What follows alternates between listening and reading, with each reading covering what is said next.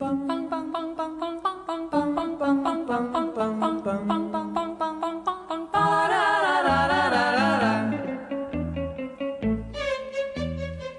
Oh, you can kiss me on a Monday, a Monday, a Monday is very, very good. 大家好，欢迎来到新一期的《不可思议》，我是主播阿瓜。我是主播灿灿，这期我们和潮汐 APP 合作。潮汐是一款大自然声音主题的身心健康应用，专注冥想体验，希望听众朋友们也能有所收获。本期呢，我们会在小宇宙 APP 评论中抽取三个潮汐 APP 半年 Plus 会员的名额。潮汐是一款冥想、放松与专注的身心健康应用。在微信听友群中呢，我们也会选出三个对于本次节目的评价，再送出三个潮汐 APP 半年会员。有趣的评论或者有意思的提问，我们会在下一期节目中和大家一起分享哦。所以一共是六个潮汐 APP 半年 Plus 的会员，希望大家能够积极参与到我们的节目中来，然后对我们有什么建议啊，或者有提问呐、或者纯粹觉得哪里比较有意思啊，都可以提。然后也希望你们能够积极参与到我们的冥想体验当中，然后能够有所收获。进入我们听友群的方式呢，就在小宇宙 APP 评论的下方。希望大家一起来听友群找我们玩。嗯 阿纳迪它是主打养生，其实就不是那哎，个。我好像我好像你这么一说，我又听过的呀。然后，但是它很划算，是在我们那个它是一整个套餐，除了住之外，它有四个活动。我们去那天就去了颂钵，然后又去了那个脉轮检测，晚上还有一个小时的瑜伽。哦，我好今天早上起来还有冥之前想对之前有那个瑜伽的那个课程去那边搞活动，对，真我的看巨到划算，是印度老还师冥教想的。了吗？我今天早上没有去了个回笼觉，虽然约了，但是它划算在除了这四个活动之外，然后它包了你下午的晚餐，第二天早上的早餐，然后它就来来回回，它给你送了三趟茶，哇，就沪上一日游的那种感觉。对，真的很划它算。平时不得很贵吗？这样子，我感觉十日常应该挺贵的。然后它是那种你一进去的时候，它先给你一个问卷卡，然后叫你填几个问题，嗯有没有然后参加过冥想是吗？呃，不是不是，就是有点类似于帮你测你的性格色彩，然后体质的问题，然后根据你测出来那个结果，它会给你配不一样的，就是对应你的小零食啊，对应你的茶，啊哦这两个人是不一样。就他哇在大堂测完之后，然后带你上楼，然后每个楼层它有个楼层管家，就会给你根据你那个给你的嗯手环显示的，然后给你不同的东西。就然后那个茶，第二天还有个唤醒茶，就是那种姜茶，它就在你预定的时间，比如九点到九点半送过来之后，然后你在阳台上喝完那个茶，然后看一看下面，呼吸一下新鲜空气，就清醒一下，就清醒茶，然后你就可以有其他的活动，比如啊好太极啊酷，对，还有冥想啊什么哎，的。你这样一说，我们大学的时候，我不是还考那个太极阵？你跟我考，你跟我一起考。我没有选过太极，我选的是乒乓球。我们那时候学不同的太课啊极是可以拿证的，你知道吗？我不知道，拿那个什么武术一级，真的。但是因为我我看到我们我们那个宿舍不是月涵选了嘛，嗯然后他就是就在考试前就在寝室里在那里记动作，就寝室里打太极。我我那时候还有一个大学高分课程，还有一个是瑜伽嘛，瑜伽接近满分。哦，瑜伽好像我也选，我感觉真的这个酒店只是。他那个套餐没有了，不然我真的给他疯狂打 扣。所以我今天还在那里算账，然后会觉得真的很划算。你觉得就有必要一定四个课程一定要去睡吗？就是说，它是一一整套，我知道，因为我看到过有单独那一整套可以嗯参加。你说要睡是吗？对，可以啊，因为它那个脉轮检测，它检测完之后就是带一点性格色彩，然嗯后包括你最近的一个状态。比如我昨天去测，他就说我最近压力有点大，比较焦虑。然后测就完每之个后人 都是啊，对，可能上海人都这样。 然后每个上海人去那里住都会得到一瓶特调的精油， 然后送到房间里跟你说，哎，这是根据你脉轮测试的结果，然后晚上你泡澡的时候可以就是用一下。其实只是看了你身份证号前几位来判断。 哪有我身份证号不会变 好吗？嗯，是的，对对是的对，我是身的份证肯定铁定一看就不是上海。 对啊，然后就给你送鲜花饼了嘛，然后呃，好说吧，出你过去的 味道啊。真的很棒。它不是网红酒店，所以可能就是知道的人很少。它就是这种灵修式酒店啊。那我其非实还常蛮养生。对啊，很向往，很安曼那种感。我觉得你应该会喜欢，你可以去试试。就晚上九点钟开始一个瑜伽，然后弄完之后你就出一身薄汗，回去泡个澡，擦个精油，可以睡觉了。第二天早上就等着晨 起茶。这院子里还养了很多孔 雀，但我不太，我不 好太赞适成，合你啊！我的天，我不太赞成他们那种方式，因为他那那你岂不是感觉宾至如归？就家门口有孔雀，对，但观我众觉得朋友孔雀有点冷 哎，观众朋友们，你们知道吗？就是阿瓜的家门口是那遛孔 雀的，对对对，最近很多孔雀在那边溜来溜去。然后，然后啊上操次心哎。不过我也是，我这两天都在路边，我担心就是那些猫猫狗狗的很冷，就冬天不知道它哦啊，们。那那真的是，他们是之前我们家那只不是也是流浪猫捡回来嘛？就正常流浪猫遛可狗能对，在外面的话就三到四年的寿命，啊它很难熬过去。一只猫正常应该是二十年寿命吧？二十年有点长，反正十几年应该没有什么问题。嗯哦，那确实是。嗯，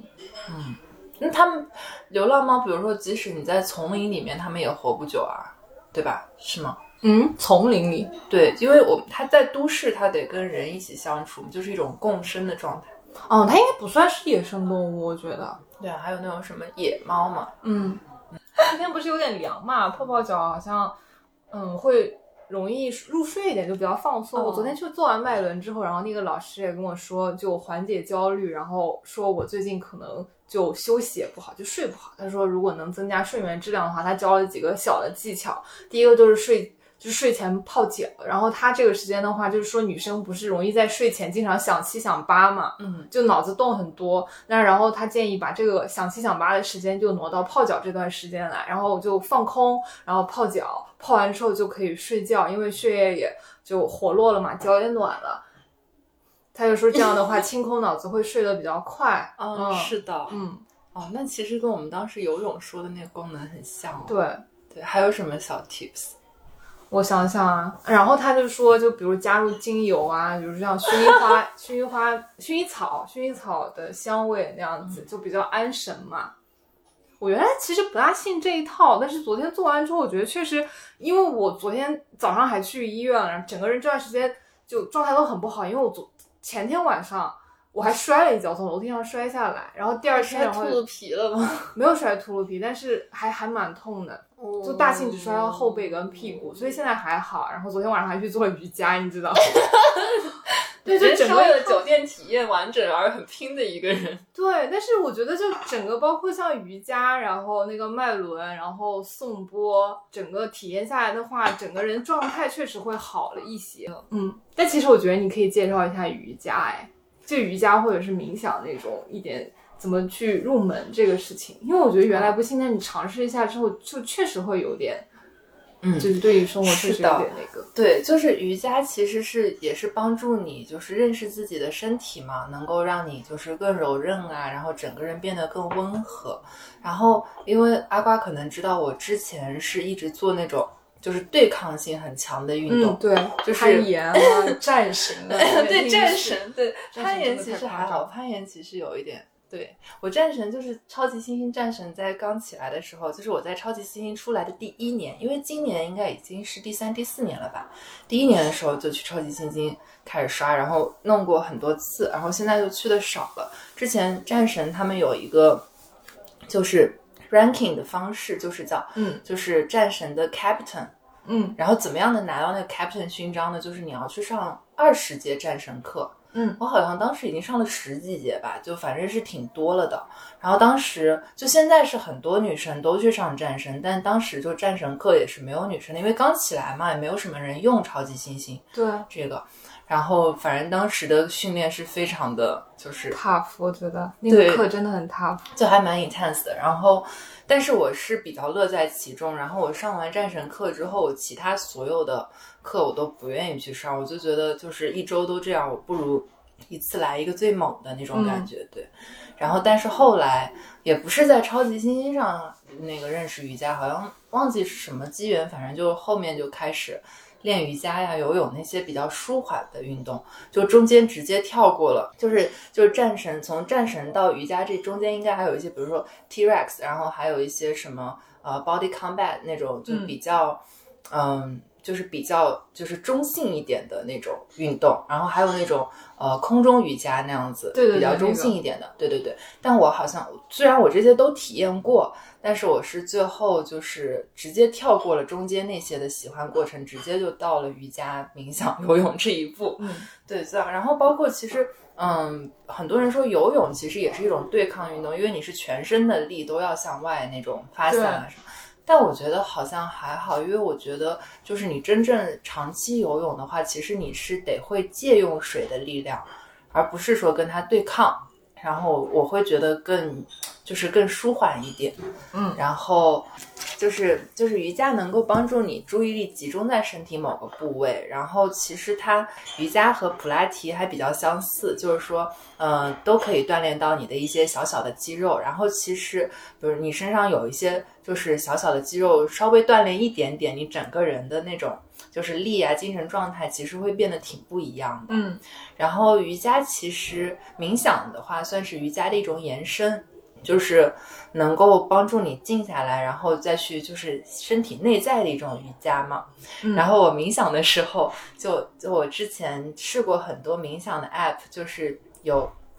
就是国外一个比较推荐的，就是叫 Calm，然后它是那个就是就就纯白噪音，白噪音质量特别高，就是。第一次听白噪音，听到想哭，就是质量高到感人的白噪音，你知道吗？嗯、对，那个特别酷。然后，但是它那里面的那个冥想的那些课程，就是帮助你放松，就是其实类似于说，嗯，就是就是冥想让你放松的话，就是会说啊、你现在眉毛要放松，然后什么鼻子要放松，怎么怎么，他会把你身体上就所有的那些，就是每一块地方念一遍，然后念得越细，你就会意识到哦，原来我这里还没有放松。就如果我不说你的眉头要放松的时候，你可能就皱着眉头，你也不会意识到你在皱着眉头，就还蛮神奇的一个点。对，然后国内的话有一个特别好的 app，就叫潮汐，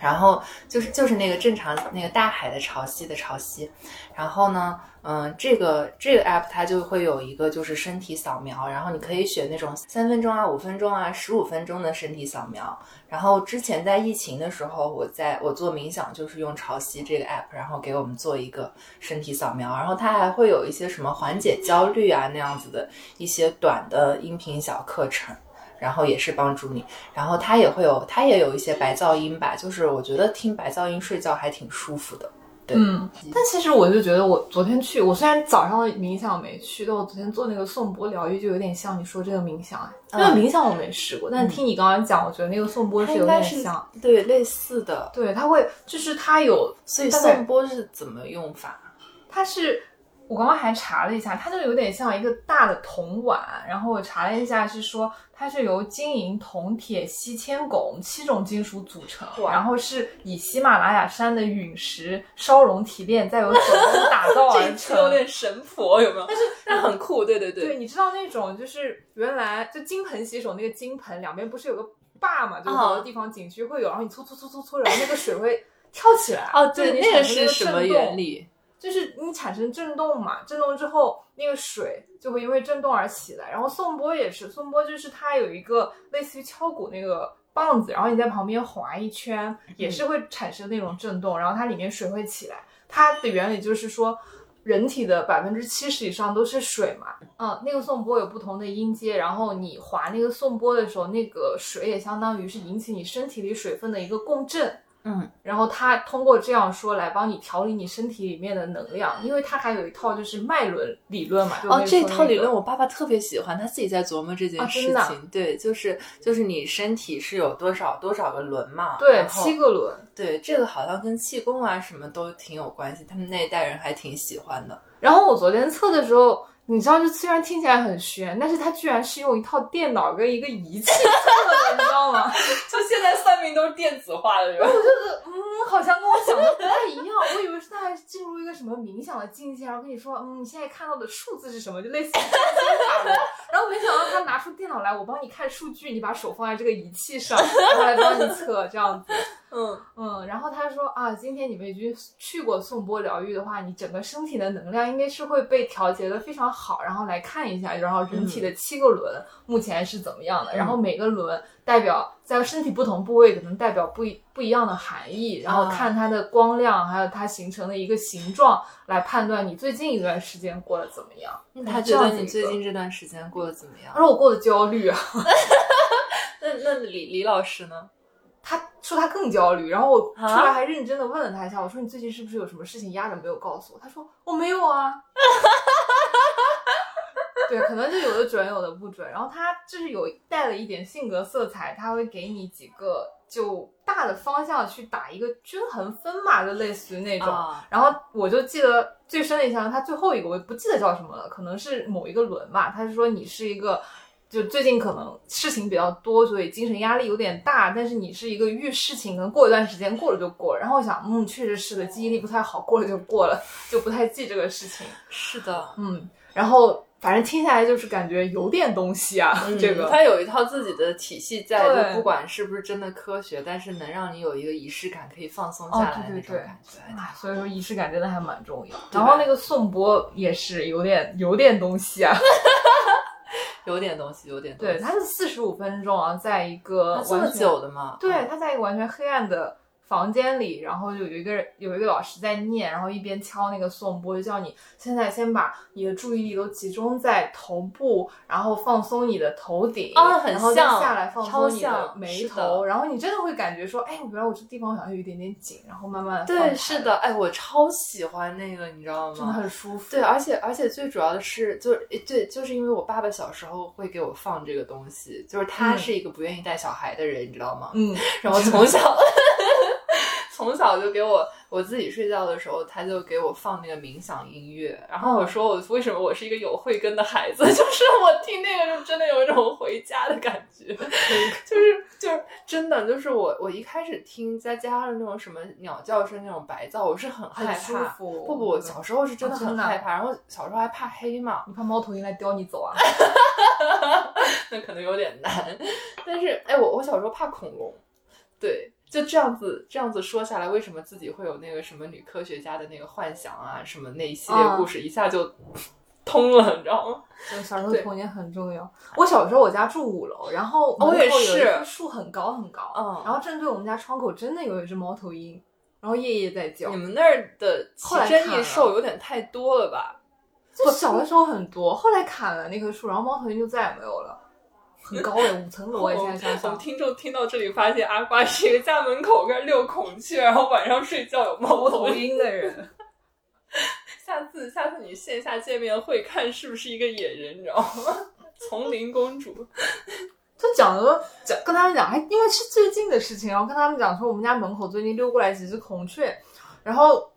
之前跟人家讲的时候，他就觉得不可置信，就说你们家是动物园吗？我说很正常啊，就孔雀溜过来啊。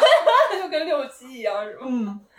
我之前去泰国的一家酒店，是在一山头上，嗯然后它那个其实是民宿型酒店嘛，那也特别棒，有有四五个泳池，然后山上基本上没有人，那样子就特别爽。然后完了的话就。就是有孔雀就在那里面走来走去，嗯然后我们当时就觉得哇，好神奇，然嗯，后从来没有见到过。然后直到你那天就是过年的时候，对吧？你对拍了一个视频发群里说，你看我们家门口的孔雀，我心里想说，阿瓜的生活 真的很日常了啊很多，真的而且我们每天上午被孔雀叫醒真的啊、啊！你们，你你你听过吗？孔雀叫我听过，嗯但是我没有这种，啊，就我只是是就原较早服务是吗？不，不也不是较早服务， 就是他们给我性格打鸣，你真的很有资本家的那种潜质，你知道吗？很有要求。然后他他就不是叫早服务，他就是差差不多天亮了，然后他们醒了，然后就开始叫，嗯 然后叫的你也睡不着那样子，哎，还是蛮舒服的。但原来以前我外婆家一墙这个后面就是一个动物园，就是会有长臂猿叫，是真的动哦，是真的动物园。然 后，然长后臂猿是怎么叫？那什么我学不来哇哦哇哦那个什么，跟对对跟对泰山一样那对个，对对对。然后那个时候我。那个小学同学，那个男生嘛，因为大家都一片区住很近，然后那个男生都经常就小学的时候，小学同学会很喜 欢模模仿模仿很像，小孩模仿能力真是惊人。 现在想想，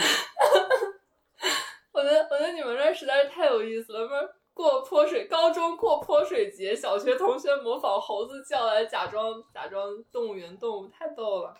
我们这边动物园可能只有什么老番鸭之类的东西，而且有翻鸭，你知道老番鸭吗？我不知道就是吃饭的一种鸭子啊，就是用来做菜的鸭子。啊，真的啊、不过我我我也有一个很神奇的经历，就是那为什么他要进动物园 呢？因为我们那里没有什么动物。好的，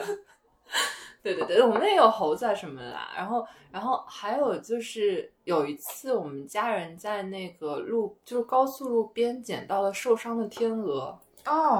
就很神这有奇点。对，然后就捐给我们的那个动物园了，因为我们也没法养嘛。对，对，然后还是蛮神奇的。嗯，想起来小时候我们经常去动物园，然后那里长臂猿会跟人握手，哎，他就从笼子里伸出来，然后跟你握手，他们就会很很害怕吗？不会害怕，你会害怕吗？不会不会，就很奇怪，因为因为原来有一点便利是，嗯，我们家那边就背后是一个小田野，然后穿过那个田野上的小路，恰好可以去到那个叫文化宫嘛，文化宫的后门，然后就相当于 逃票进动物园， 所以跟那个长臂猿感觉每很熟天一的个样逃子。票小技巧。不过后来就荒芜了，动物都没有，就长杂草嘛，后来就长了很多蛇，就是经常有蛇会窜过来。哦，好害怕。对啊，就就很想报警这个就，因为感觉都有蛇窝，它那个芦苇长得很高很高，嗯， 原来还有一堵围墙，然后现在就要搞什么工程，把那个围墙拆了之后，就大家都很担心那个蛇就会窜窜过来，然后我们哦家是的现在周围都撒满了雄黄，我我简直了！是不是很神奇的体验？ 我每次跟你聊天，我觉得你是一个外国人，你知道吗？ 就是什么鬼都是。虽然吧，我也是山里出来的，但 是我也没有什么撒过雄黄这么。因为原来有一次是我们家那个外面还有个小菜地，然后小菜地上面有个鸡笼嘛，说有嗯一天邻居就看见我们家鸡笼里面那个鸡在跟一条蛇打架，嗯，然后就觉得就，然后就告诉我们家里人就说啊有蛇爬过来了，因为那那一片那段时间就出了很多就蛇嗯会到居民家里的这个事情，嗯，然后但你们家鸡好厉害啊！对鸡真的不怕哎，可能就是是就是大虫吧，就是他可能以为是食物。同样的，对，就就很勇猛的去打架。然后我就问后来怎么样，他说蛇跑了，然后鸡呢被吃了，被谁吃 了？被我们家人吃了， 就被哦是吃你了。们家人比较厉害。就我就有点不懂，我说那你留着它，下次蛇过来不是还能打个架吗？你们为什么要把它吃掉？但我不知道是不是什么习俗，跟蛇打过架的鸡一定要吃掉之类的。真的不吗？知道，不知道。哦 但是我就很奇怪，我想，那你要不再买一只，赶紧放进去，免得下次来的时候没跟鸡打架。 我觉得在你们家这个太难了，做个小动物。对啊，真的，我就觉得哇，真的，你为什么要这样子？你不觉得很很没有安全感吗？然后撒那个雄黄也是，就一下雨就不是就会被冲掉嘛，嗯，整个就很没安全感。嗯唉，就很像那种就古装小说里面会出来的那种故事，什么什么白素贞在端端午节的时候，周围被撒满了雄黄什么的，哦然后她出就来下雨什么的，就很神奇，真的是，太厉害了。嗯我我们原来也有，就是就是就我我很怕虫子嘛，嗯，但我也不是害怕，就是觉得恶心。然后应该很多人都是因为对觉得我也恶很心怕吧，对，因为我很怕那种脚很多的东西，我怕软体动物。但我不怕没有脚的东西，比如说蛇。嗯，对，那那菜青虫的脚算脚吗？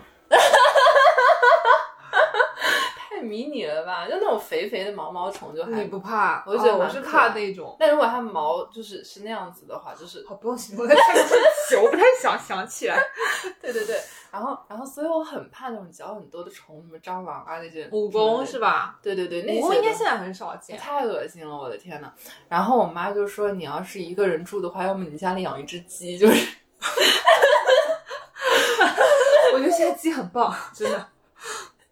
你们家鸡空运过来是吧？ 就就开始我的都市养鸡生活，为了躲避这些虫子。我后来想一想，就是就像我们这种原来是在什么山里啊，或者你也是山里嘛， 对就像我们这种原来在山里生活的人的思维就很直接又共生。我就本来想说家里虫子多的话，应该就喷灭汗灵啊什么的，但家里养只鸡从来不会有这种问题。哦嗯。所以还然后是说到那个喷虫，然后就说嗯面害林这个嘛，就对啊上海好像这是唯一说家里碰到虫子你比较有可能的解决方案之一。然后上次我们家是来了个还嗯有老什么鼠嗯虫，对，然后然后我就买了一瓶变态灵回家，然后李老师喷了半瓶，你知道吗？喷了半瓶，我说你是不是有毒？你喷这个人也待不了好吗？这个家里。 然后就被逼的出来了很久，然后开窗，然后他就完全没有生活常识。我说这个东西是有有害的，你嗯猫也在家里，人也在家，你不能喷这么多，就那个味道已经很明显很明显了。然后我很生气，然后因为那个事情就是狠狠的教育了他一小事情。然后你刚才说那个不是害怕那个交很多虫嘛？我记得我也是回家，然后有一次跟同学然后去我们那边有个景点叫大金塔，然后就去爬山的时候，然后下来路上吧，它是那种小小乘佛教的佛塔嘛，然后下来路上就看见一个，就大概有我手掌到指头这么长的一个蜈蚣，嗯就很少见了，其实啊因为也蛮粗蛮长的。然后看到之后，那个不是可以下药酒嘛？他们当时就找了一个那种娃哈哈小瓶，那么那个瓶子，你知道吗？那种大小。我现在想到，我不应该养鸡，我应该养一个云南人，家里就再也不会有虫子。我也不敢捉好吗？那个会蛰人的。然后他们男生就拿那个小瓶子把那个装了，就恰好那个蜈蚣是差不多那么长，哎呦喂，就准备拿走了。然后那个东西好像是有点名贵，不知道用药还是什么的。后来没对管对对，应该是很名贵的，包括你拿什么蛇啊、泡药酒那些。反正蛮少见的这么长的蜈蚣。嗯，最近因为不是大家那个倡导金山银山不如青碧山水嘛青山，还有什么对冰天雪地啊什么的。对，然后就保护环境嘛，结果对啊保护的动物就很好 啊。就近几年其实我们是就出会来有个反明噬显的你了感是觉吗？对对 对。我还记得我初中的时候，不是写那个作文嘛，我们嗯有个初中同学，我们去偷看他作文，他就写的是他当时跟他舅舅吧在山嗯里，然后带了一条狗跟熊打架的 故事。然后我不知道真假哦，就讲了个那个老人什么黑与海熊，的感觉，我的天，这个当 初时我们中都觉得很扯。海明威这么多年真的白混。这个应该是能上你们什么《云南晚报》吧，对，所以我们当时觉《得他芒都是市扯的晚报》。不过熊确实是有啦，最近就是会有那种熊就下山可能会攻击村民的事情发生，这好其可实是怕很很可怕的事情。嗯，嗯你们那黑熊很多是吗？山上会有熊，野猪也很可怕，反正野猪我们那边也有，嗯我们那野猪还会冲到高速路上，很凶哎、野对猪。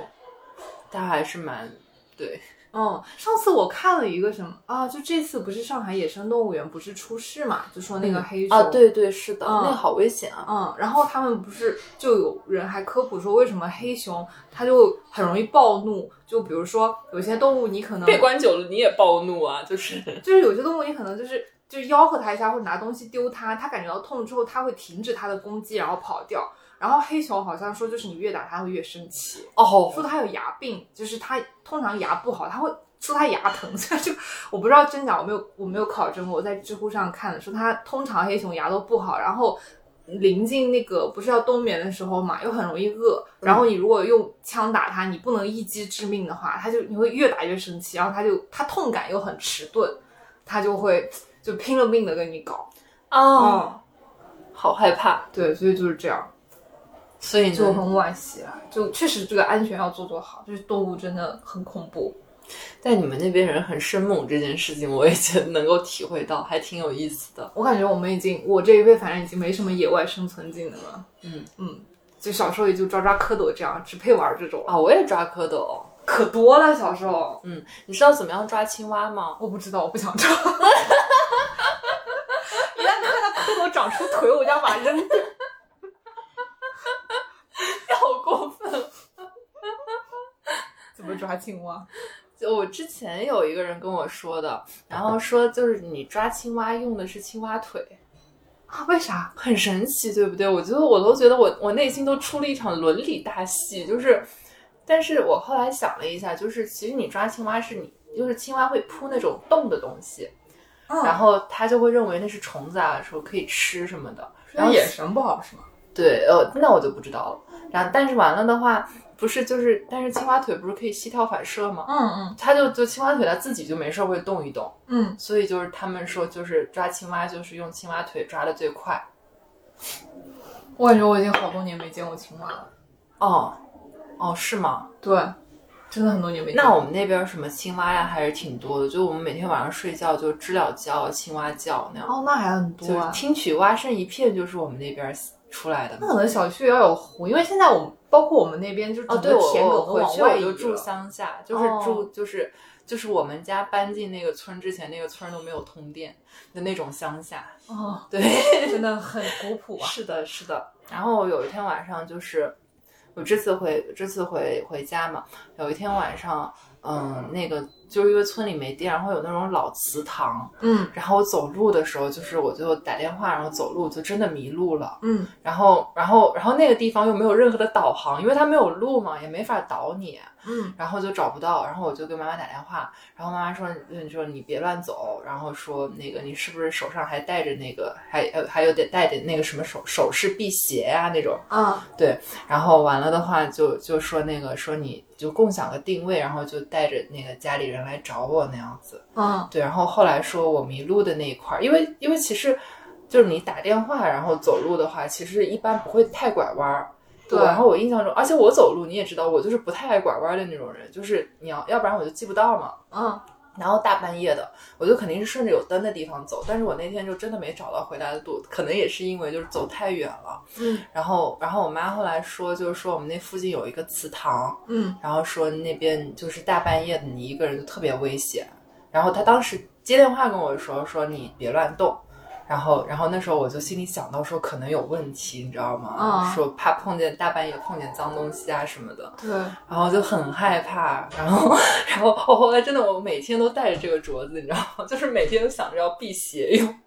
这是鬼打墙吗？那天，我不知道是不是，应该不是吧？就后面没有真的那个。但鬼打墙不是有几种破解方法吗？一个是你真的碰到一个人，然后你就破了，然后还有一个是好像要撒童子尿什么的。不知道，不负责任，不负责任。就是有用的是吗？对，就辟邪嘛，因为哦，对好的好的，学会了学会但 了。你没有，但你没有童子尿哦，要男生啊，哦，因为男生又不是阳气比较强嘛，你也不可能随身背了，对吧？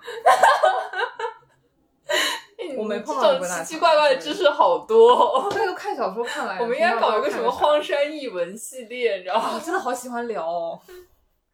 我觉得也好适合，就是代替那个，就是现在不是有一些讲讲那种故事的那个，鬼故事的博主，对 吗？对的。但是那个就是可能要用声音再营造一点。啊不过确还有实一帮半夜去烧烤摊去聊这个话题，感觉没有蛮有感觉的。啊，是的，就真是就是小时候不是就是男生每个年龄段都会做，就是做一些事情来展现自己的魅力，要提升自己的魅力嘛。嗯，哦我记得小学的时候，就是男生就爱讲鬼故事，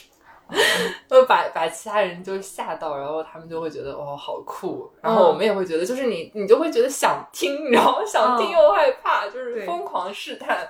对我觉得很神秘的过分东西对啊，是的，那你那个你去山上那个周围都是孔雀那种黄石，不是也有吗？就那种林中小嗯屋，哦然后可以看早上看麋鹿，那边居然那边居然有孔雀，没有孔雀啊，黄石、嗯对。有麋鹿，就早上起来那我看知麋道鹿，，那我们原来学校校园都可以看麋鹿，你知道吗？哦，好神奇， 特别可怕那你是有点酷。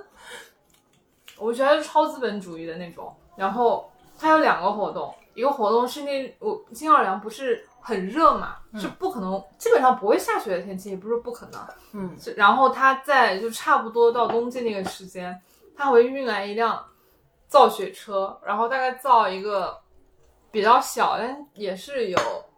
嗯一个房间这么大吧，在操场上造个小雪对，小雪场让大家在那里玩雪。啊，好酷啊！对，可以滑冰对吗？滑冰应该滑不了，因为它面积不是很大，因为那边冬天不冷嘛，所以它就是为了让大家还是仍然要体验一下冬季的乐趣，就是造雪出来。嗯然后还有一个就是龙，它龙虾节也是在那个操场上，然后很大，它是本校的学生是可以凭学生卡免费进场，是无限续杯吃龙虾那种。续杯哦哦，续就是盆对，你就一直可以吃，一直可以吃，然后不同哇整个校校那个操场的四面都围满了龙虾车，然后不同的口味，嗯它是你那个包括像饮料也可以是随便拿，然后配着喝的。它的龙虾的话是用车，嗯整个那种卡车运过来的，哇，非常夸嗯太张。酷了吧？，对，但是其实入场券也不贵，就大概十刀，哇！一名也就十刀也就进来，就无哦，那限那吃些那那些虾龙虾的商家怎么赚钱呢？我觉得他们不是为了赚钱，是不是就到那个季节时候啊会就是消过灭个小龙节虾什么啊的？， 我不懂，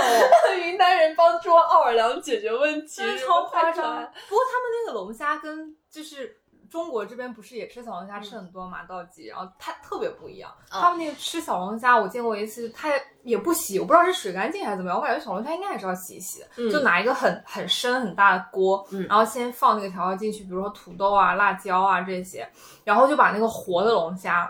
直接就倒进那个锅里面去。哇然后煮的那个瞬间就很像是《十八地狱》里面那个滚锅地狱，你知道吗？ 哦就小孩在那上面扑腾那种，然后又是红红的，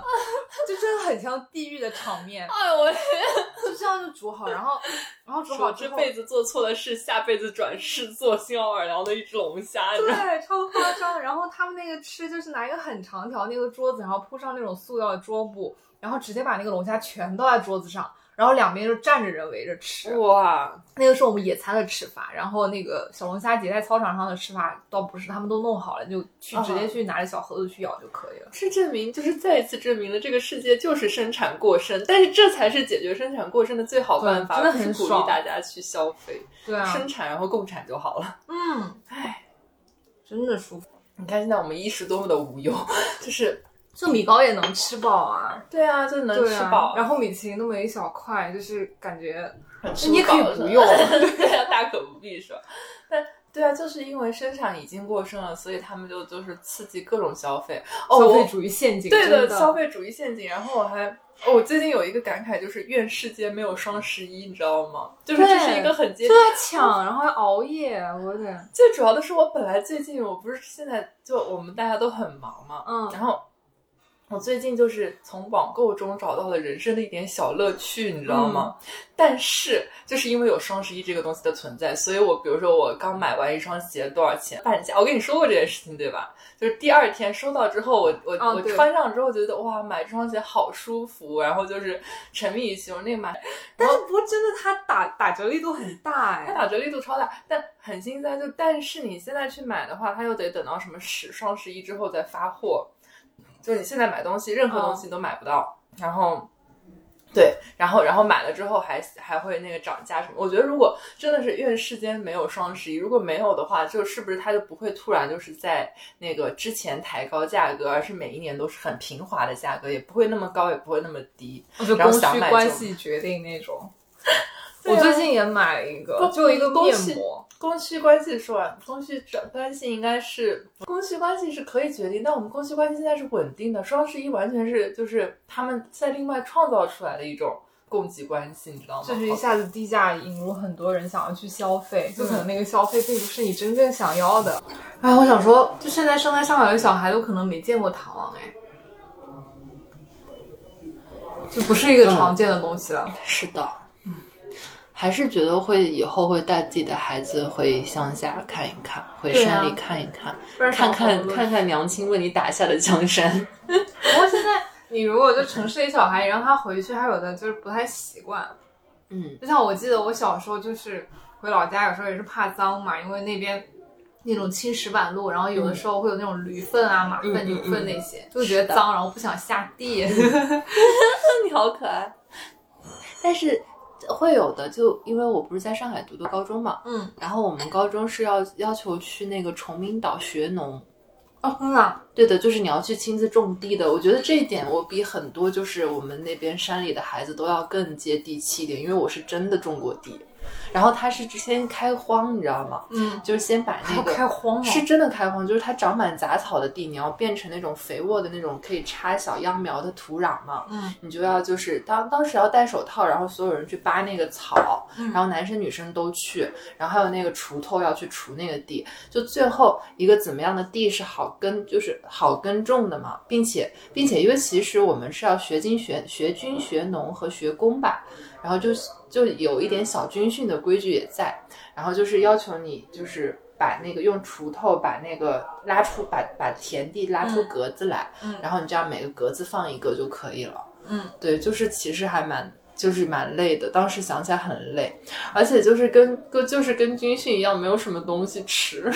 就是去一段集中的时间去做这个对，事去情一吗。周，去一周。哦，然后大家就是住集体集体宿舍嘛，就其实跟大学入学军军训还挺像的。然后我们记得，我记得当时就真的很饿，因为每天要干活， 然后要长身体的时候， 还要长身体的时候，然后我们然后那边供水是只给供大麦茶，就是那种我觉得我后来想一想，为什么我现在锻炼这么努力，还没有回到高中时候的体重。然后后来想想，因为高中就是你想，你天天种地啊、也不是每高中每天都这样，但是你想高中就是很正常去种了个地，然后那边还喝那种减肥的大麦茶，没有正常的水给你喝，你能不瘦吗？就那种感觉，你知道吗？然后，然后完了的话，完了的话就是那时候就说可以给学生们带那个。带崇明糕回去，就订一块就是大的崇明糕，嗯然后带回去给家长做纪念啊那样子。然后其他的那个餐食都是定时，就是就是说都是，嗯、就是你不像食堂打菜一样可以自己选很多菜的，嗯然后就是它就是。一个盒饭给到你就吃这么多，那你就比如说你个子高一点矮一点，男生女生肯定，我觉得我是分量女不生一样，对我是女生可能还好，我觉得男生可能真的是吃不太饱。我们高中也没有什么大胖子，然后我现在想想好像是有原因的，对，然后后来就订那个崇明糕，就是就是我后来本来是他是他是先给你先就是期初前三天的时候说你要不要订，然后我们就很多小朋友就都订了嘛，嗯订完之后到可能第五天第六天的时候就是发给你崇明糕，然后到第五天我本来想着说带回去给家长，但实在是太饿了，然后我后来就是指着那个一大块崇明糕先吃了一半，然后孩子可怜了。 太可怜了。 我先吃了一半，然后我就尝试说，我可不可以把另外一半就整齐的掰下来，然后带一半回去，可以给我的家长说，我给你们带了礼物那样。嗯， 真的是从牙缝里省出来的礼 物。那有的男生可能就就说整哎这个次都没有吃礼物。 是的，是的，我也是这么想的。但是对，但还蛮蛮逗的，就是会就其实也有那种就是在在那个山山山林里的那种生活，我觉得还是蛮好的。崇明是离上海还蛮近的一个环境。嗯嗯，但是但确实，就像我们就是，比如说像我，如果听到就是田野里有那种青蛙叫什么，会觉得很亲切。嗯，就包括就是对，就是很舒服那种感觉。我不知道我们下一代去去那边还会不会感觉很放松啊？就是也是一种白噪声嘛。我之前打麻将的时候，我会一直自摸，然后就吃三加一吃三那种。嗯然后一旦说我心里面就有一个小口发出来，就想说，哎，赢这么多是不是不太好我接下来 啊会再有赢这种愧疚？对，就一旦有这个小想法之后，然后运势就马上就不行，就本来是一直那是连心理连暗自摸示啊的，吧？就反正就之后就不太行，就不管是运气还是什么，就好像是有一点点悬。就你一旦觉得就你运势这方面可能要有点往下的时候，他真的那个气就泄走了。啊、就所以人要聚气，然后可能就对于麻将这种，因为它是很短时间，然后很快会出结果的一个事情嘛，啊 感觉会比较明显。嗯，但是对于人生来说，它可能要一段时间一段时间，就你这个聚气其实会很难，所以人就是有时候会哦觉得一路顺就顺上去，然后有时候你就觉得一段时间就很丧就丧下来这样子。哦，是这样子嗯的，因为聚气会很难，嗯，那还是要努力 聚。嗯，太可爱了。不，对，但是哎，我也不知道。但是我我觉得还还好有一点，就是在我很绝望的时候，我也会想到的一个点，就是人生终究是均值回归。嗯，嗯就你就一定要熬下去，我 觉得好心哦真的。然后有些不是就可能会有那种特别极端的例子嘛，嗯，然后我觉得就如果就真的觉得自己已经调节不过来，就去找医生吃药嘛。你就我看那个马我薇薇不是吃到过就是那种悲喜没有悲喜的状态啊就是起的码你先熬过这段时间，我觉得，真的。嗯我那段就是我不是去年很糟糕的时候嘛，嗯，然后啊，还好每年都有一段很糟糕的时候。会有，对，然后，然后，然后去年的时候就是去看了心理医生，嗯然后看完，但是其实我觉得就是也是属于说你有一个向外求救的这种信号发了出去，嗯，然后就是就是世界上总有人会来就是救你，或者你自己会救自己的。就对是，我当时是那个看心理医生前，其实我觉得我就已经好了，嗯然后就是我但是我当时是排就是排约了，就是就提前一个礼拜约了心理医生嘛，嗯，然后完了的话就是当时也对那个心理这个这个领域很好奇嘛，然后出去体验一下看。然后在那之前，就是开始看书，就已经觉得说，哎呀，好像就是这些这些，就这些内容已经能够解决我的问题了。嗯，然后还有包括当时好像跟你聊啊，有跟其他一些朋友聊天，就觉得嗯好像也有慢慢就慢慢慢会变好嘛。然后，然后就是对，最后最后看完心理医生，就感觉是整个仪式完成了，就是说我为这件事情已经去看过医生，已经说过一遍了，然后怎么怎么样。嗯，然后当然看心理医生也有一些小收获诶，就我觉得有一些点还是一些有有一个点，我觉得是一个很普遍的 tips，就是我发现就是就我是一个很爱笑的人，嗯然后我很爱大声笑嘛，嗯然后但是有时候我笑是因为开心，有时候我笑是因为紧张，嗯，然后想活跃气氛，所以开始大笑。然后我当时就是心理医生，就是他是不会跟你说话，不会打断你说话的嘛，会引导你多说那样子。嗯然后完了的话，哦，有点像录播课，嗯， 对。然后完了的话，就我他当时问了我一个很奇怪的问题，就是我导致我觉得跟那个医生气场不合，但是我后来想想他也没有错，我也没有错，因为毕竟就是有合适和不合适的医生嘛，你要长期做咨询的话，肯定是不一样的，嗯就要找一个比较合的那种嘛。然后，但完了的话，我后来觉得他也是专业的，是因为就是他那天问我说：“你为什么突然要笑？”然后我说我没有突然要笑，我就是很爱笑啊，然后就搞得就是有点尴尬，嗯然后我就不知道该怎么应对那样子。嗯，就比如说我会跟他介绍说啊，我是灿灿，然后哈哈哈哈哈那样子， 就就正常笑场啊那嗯种感觉，因为本来就觉得这个场景是一个对我来说有一点奇怪的场景嘛，因为嗯第一次去看医生。然后，但是他后来问我这个问题之后，我就突然意识到了，就是我有时候我自己在笑，我并不是真的在表达，就是那时候啊，嗯那时候我笑的就更多，就是我觉得我不是真的在表达开心。包括我后来就是就最近看我身边的一些朋友啊，就是同事们嗯也会就是、就是有时候就会就会莫名其妙的就大笑，然后我就也能够意识到他们不是真的，就是你不是真的快 乐，就你可能只是想缓解一下气氛，但是对，就确实就是你在就是。比如说交谈中，你就突然笑，确实是一个能缓解气氛、就提高那个谈话兴致的一个方法。但是确实有时候就是，我就我也能意识到。然后包括我后期就在听我的音频的时候，我也会觉得说，哦，有时候可能就这一段我只是为了怎么怎么样那嗯样子。对对对，就好像是一个小点。 嗯，所以看心理医生是是去去那个观察医自院己吗？还是哦、就有一些平台可以直接约。哦，对，然后他是那种就正规的职业医师，对，然后有的是在那种就是在医院旁边，有的就是他们自己的工作室啊那样子。嗯然后你可以在网上看见那种比较有名的心理医生，你就可以直接写信给他们约。我记得原来我看那个欧文亚龙的那个。呃，就是因为欧文亚龙是那个就是心理学教授嘛，然后他嗯自己是要长期就心理学的临床实验都是通过咨询刷时间刷出来的，然后就是他就是会他他写自己一日浮生的时候，就说很多病人是通过读了他的书，然后写邮件给他说我能不能排你的咨询时间啊那样子，对，就也有这种方法，好像还是一个蛮个人的行为，对，嗯就好像医院应该没有吧，精神病院可以看吗？那样子，啊、有一个精神卫生中心，然后我恰好有个朋友去了，他说是一个很多问题的问卷形式，然后最后给你一个打分，就看你的整个可能状态的嗯严重程度啊，然后来决定你后续是怎么治疗，可能要吃药啊，或者说就叫你自己调理。但是他那个，我觉得跟你找那个心理咨询师还不太一样，嗯嗯因为他那个已经是可能用比较病理上的，对对对。然后你那个的话，其实因为那个朋友对他也一直会问我，他知道我状态也不好，然后他就问我说你你有没有找过心理医生？我说我暂时还没有。嗯然后其实之前不是在有一个听友群里也看到听友就是问说嗯对对，对我刚才是想，嗯，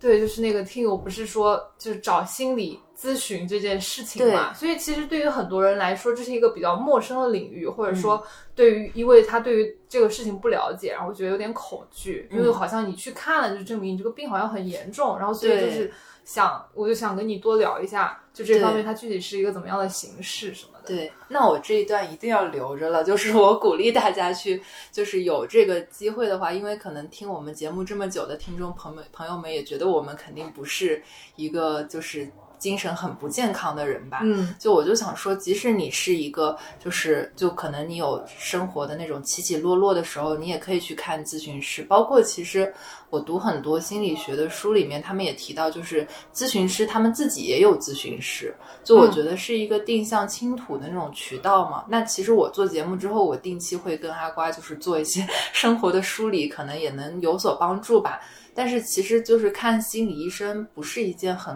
就是很羞耻的事情。嗯，对。然后就是说那个呃，就是因为咨询这个心理咨询这个那个领域对他对大家来说还比较陌生吧。嗯，但其实他们就是。嗯，就很多很多你内心的问题还没有浮现在你的身体表现上，那其实是一件好事儿。但是呃，不是说那个心理医生就能逗你开心啊，或者怎么样。就是，但我觉得有一个点比较好，就是他能够让你那个看见自己，就是能够让别人看见你。首先，就是因为对方有一个咨询师，就专业做这件事情，是为了那个弄明白你心里的感受啊。然后还有一个最重要的就是让你自己看见你自己，就包括就比如说为什么。我会突然的笑，就是我是因为觉得紧张，还是因为觉得开心，还是就觉得哦这件事很可笑，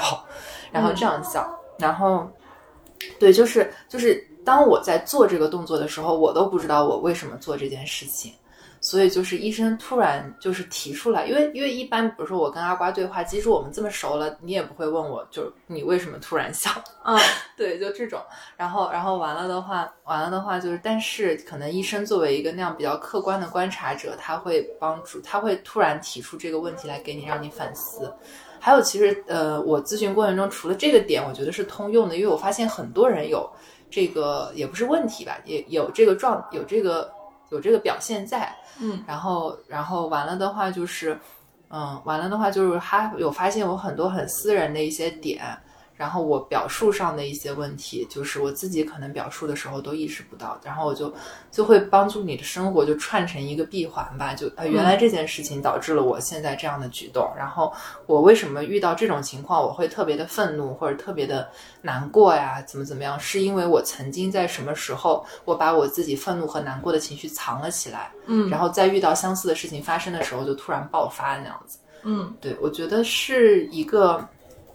我觉得是一个挺就是挺正常的状态。就如果你们觉得自己需要去看心理咨询的话，就是就去就去一些平台上找那种正规的医生，然后去给你做咨询就好了。然后我建议就是咨询尽量是面对面的，因为其实面对面能够更更让你明白自己就是的客观状态嘛。然后一些因为现在有一些那种线上咨询那种情感导师型节目，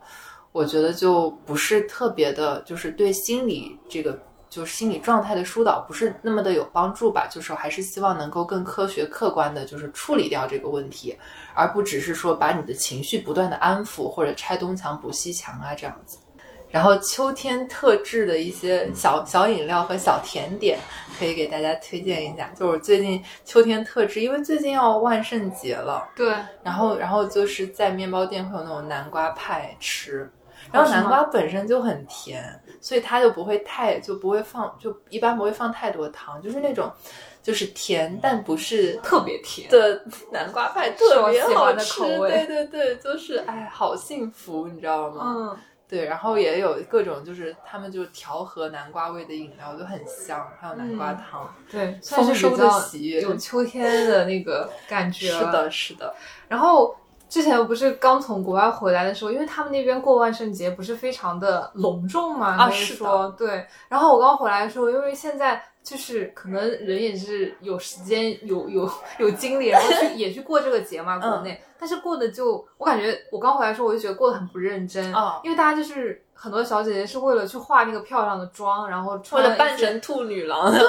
或者说是其他的一些，就是吸血鬼，然后也只是把口红稍微就是擦弄乱擦弄红一下啊那种。是的然后我觉是的得你们过得真的很不很不认真，走 心，是吧？ 就万圣节根本就不是这样的，啊就是不是为了让你变美的。对。哎，他们就没有没有体会到那个万圣节的本质。那种搞搞怪的那种感觉。对，但是其实他们有一些画的会非常非常那个，就人体蜈蚣那个，就原来哦在那边还有 cosplay，、就万圣节的时候，就真的有个人在地上爬，牵了一个锁链，真的很吓人，哦好可怕三个人在地上爬，我的一个天，太恶心了！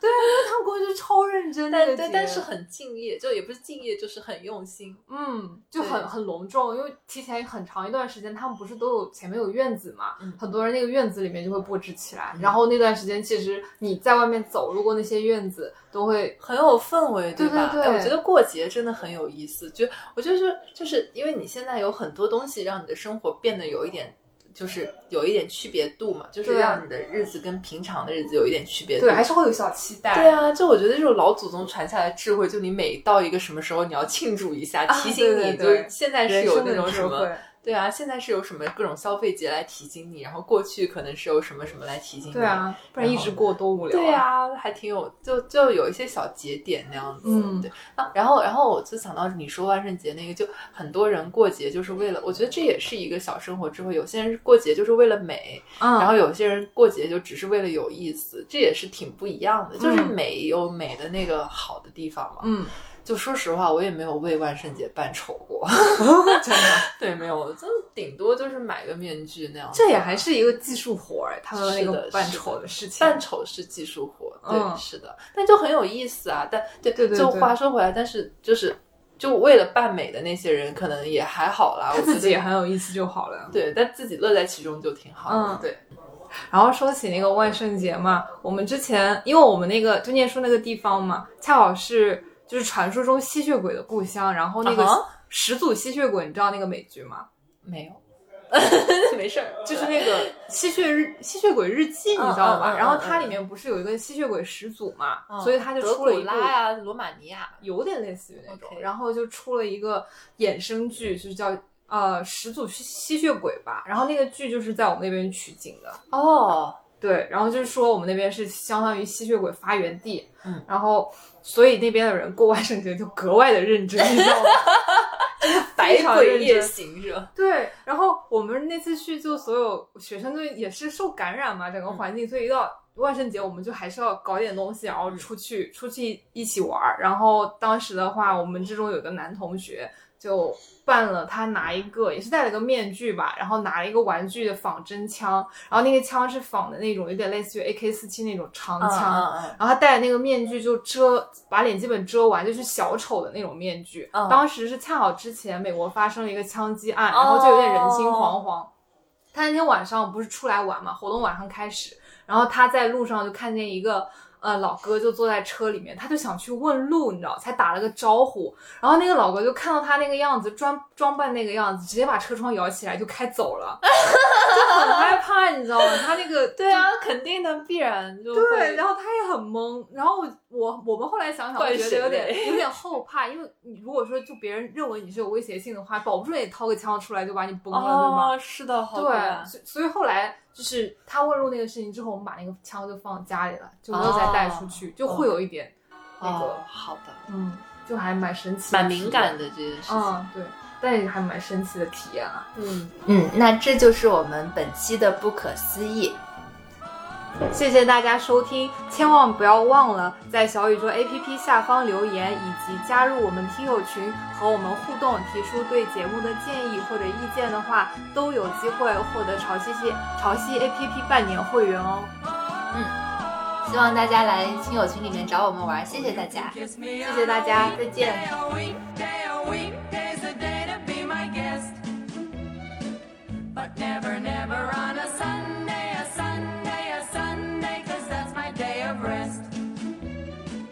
But never, never